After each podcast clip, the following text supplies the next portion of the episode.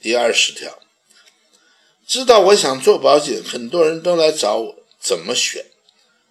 啊，这个问题呀，不是很多人都来找你买保险，而是很多人都说：“哎呀，你到我们公司啊，我们公司比较好啊。”大概是这样啊，没错。啊，在台湾呢，如果有一个客户啊，忽然有个念头说：“我想问，是不是应该买一个保险？”这个念头一出来啊，接着下面就会有六个保险公司的业务员过来了，啊，那么当然刚才是夸张的说法了。那么同样在大陆，在台湾也是一样。如果你有意思要做保险，这个消息一出去，很多人就跟你讲了，说来来来，我们公司，我们公司比较好。他们要增援你，每个人都要增援你。那你的问题是，我应该怎么选，是吗？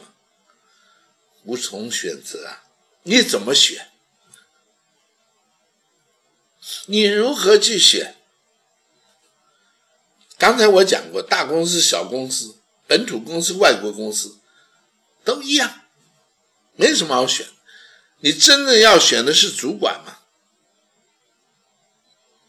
所以我现在给你一个方法，你让每一个要增援你的人，你问他一个问题，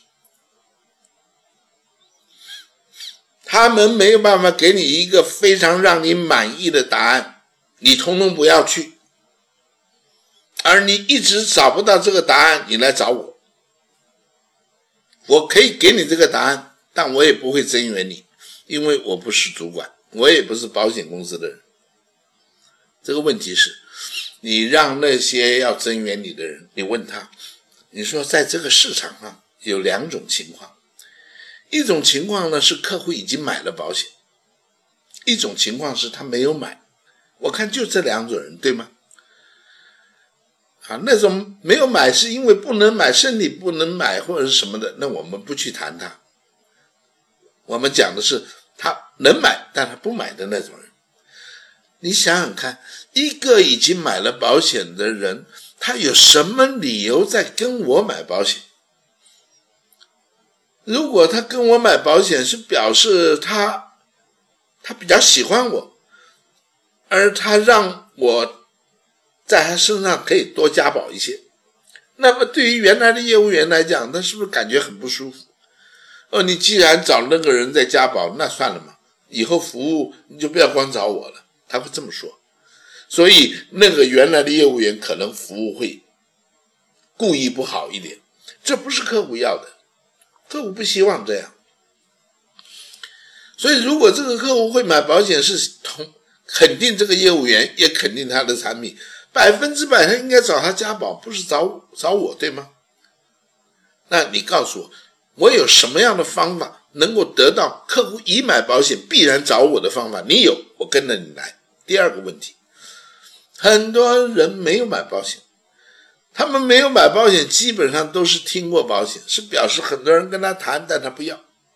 那请问你，为什么我现在去见他，而我能够让他变成跟我买保险？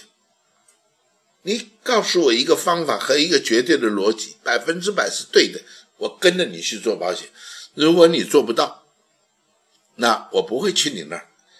我也建议你，你回去问你的主管。